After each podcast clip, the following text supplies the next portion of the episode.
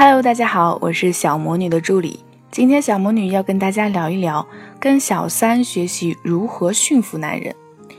听到这句话呢，很多宝贝就要说了：“呸，凭什么学习小三？”嗯，冷静一下哟。小三虽然招人厌，不仅是因为他插足别人的感情，更因为他们总能成功的得手，不是吗？所以呢，今天这篇文章其实是帮大家见招拆招的。小三真的很厉害吗？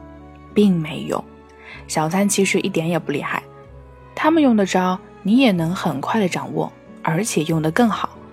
首先，技巧篇之前明白一个重要的问题，就是万一有一天我们也遭遇了小三怎么办？身边有朋友和学员不乏这样的情况，原配们反应大多一致是埋怨、指责男人见异思迁。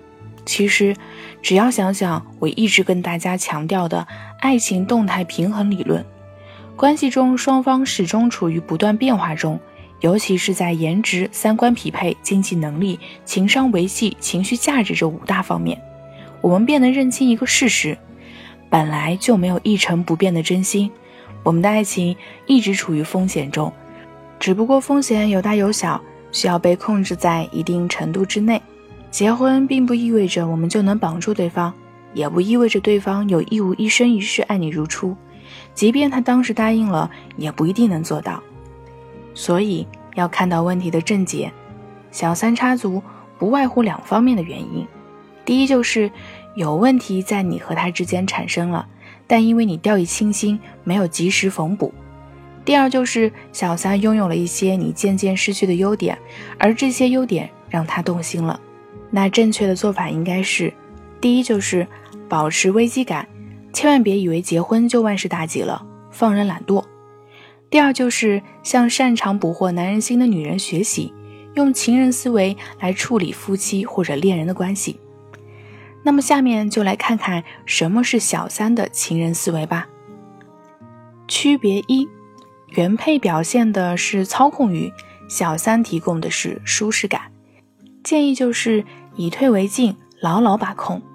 两性关系里，女人很容易陷入一种恶性循环的痛苦，从不满意他到情绪的起伏，到男方沉默不理，再到开启侦探加追责模式，到男方厌烦逃避，到开启严格控制模式，到男方拒绝反击，到情绪失控歇斯底里，渴望掌控对方，这是正常的爱情心理。但聪明的女人会用更高级的方法，让我们想一想，小三常常是怎么做的？亲爱的，我不需要你陪，你去忙吧。假装的通情达理，又可怜兮兮，流露出不舍的眼神，挠得男人心里直痒痒呀。或许你会说，切，这样好假呀。但不好意思，男人这种生物就是吃这一套。他们理智上希望你通情达理，心底又渴望你对他们依赖万分。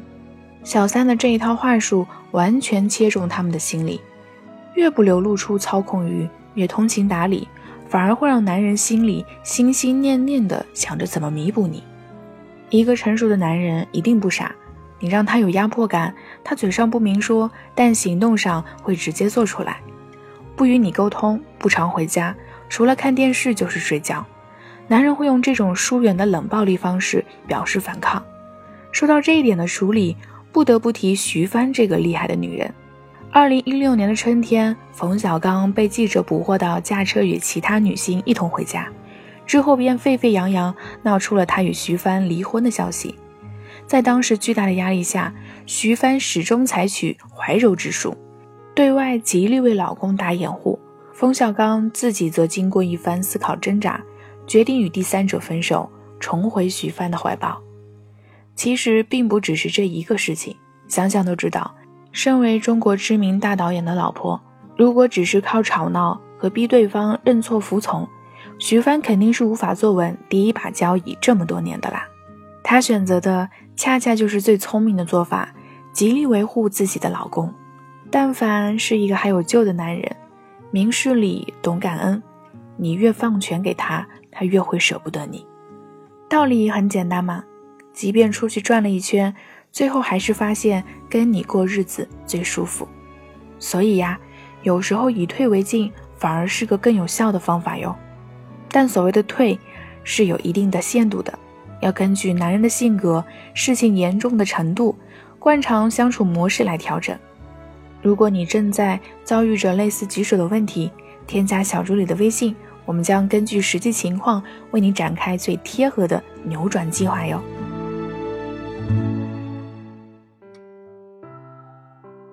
那区别二就是，原配习惯咄咄逼人，小三擅长表现弱势。建议就是永远做个好人，善于包装自己。同理，男人犯错误时也有两种应对的方式。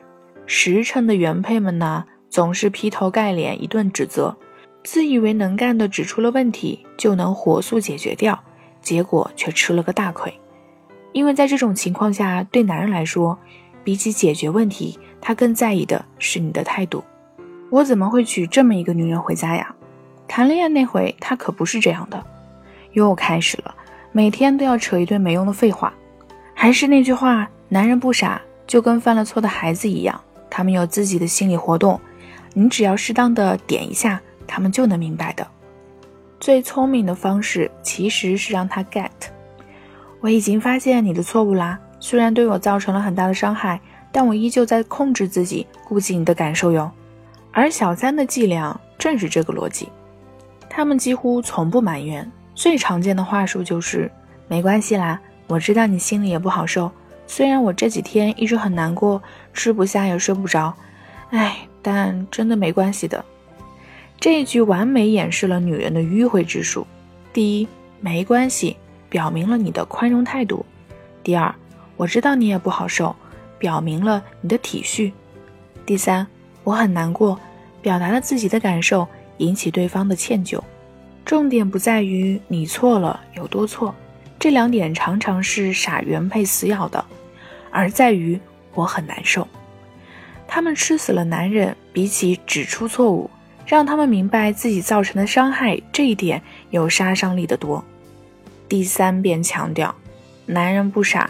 谁做了错事儿，心里都是七上八下的。你要做的绝对不是暴击一顿，而是狠狠戳中他的歉疚感。反过来想呀，如果你犯了错，他骂了你一顿，你肯定心里 OS 是：废话，老娘能不知道自己做错了吗？还要你再三重复呀？你也就是想发泄发泄，得，你越这样，我越不改，偏不承认。所以啊。男人犯错时，先静下心来想一想，用什么方式最有效。有时候我们咄咄逼人，其实只是外强中干。如果既能做个好人，又可以达到目的，那么何必死撑呢？告诉对方你的痛苦难过，给他时间去消化，自觉解决问题，你还展现出了自己美好的一面，何乐而不为呢？区别三就是，原配柴米油盐酱醋茶。小三常常给男人造梦，建议就是为你们的关系增加一些戏剧性。曾在一本杂志上看过一个故事，挺惊人的。一位成功的企业主跟老婆关系一直不好，两个人都很强势。公司里有个年轻的女孩喜欢他，两人关系真真假假，没明确那种。他老婆也知道，所以总找各种理由跟他闹。有一次两个人又吵架。吵得街坊邻居都听到了，男人夺门而出去了公司，到公司收到了那个快递，打开一看，哇，沙漏哎，里面满满都是粉红色的沙子，还有一张卡片。我在世界上最性感、最梦幻的沙滩想你。原来那个女生去了全球最著名的情人沙滩，也是唯一的粉红色沙滩度假，在那里抓起一把沙子寄给了男人。当时这个瞬间，上有老下有小，家里还有一个恶婆娘的这个中年男人，完全被一个充满诗意的沙漏击中了。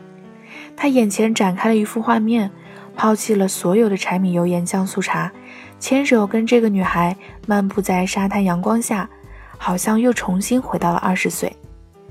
为什么说这个场景很惊人呢？因为它完全描述出了小三们撩人的最致命之处呀，造梦。男人就像小孩，常常渴望脱离世俗，尤其是渐入中年的男人，会时常怀念青春的活力。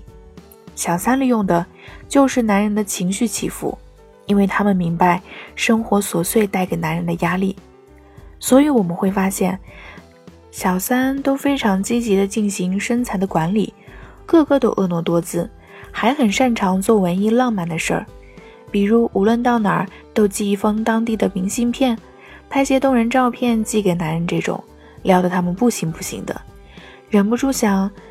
跟这样美丽而自由的女人在一起是多么的有趣呀！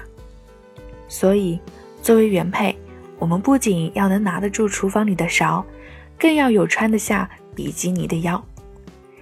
今天的这篇文章呢，并不是让大家学习怎么做小三哦，而是希望能将我们从沉重的老妈子角色里解放出来，回到恋爱的初衷，像情人一样彼此相待吧。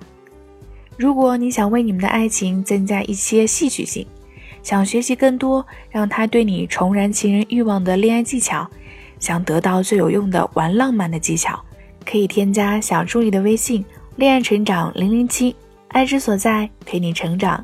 我们下期节目再见哟。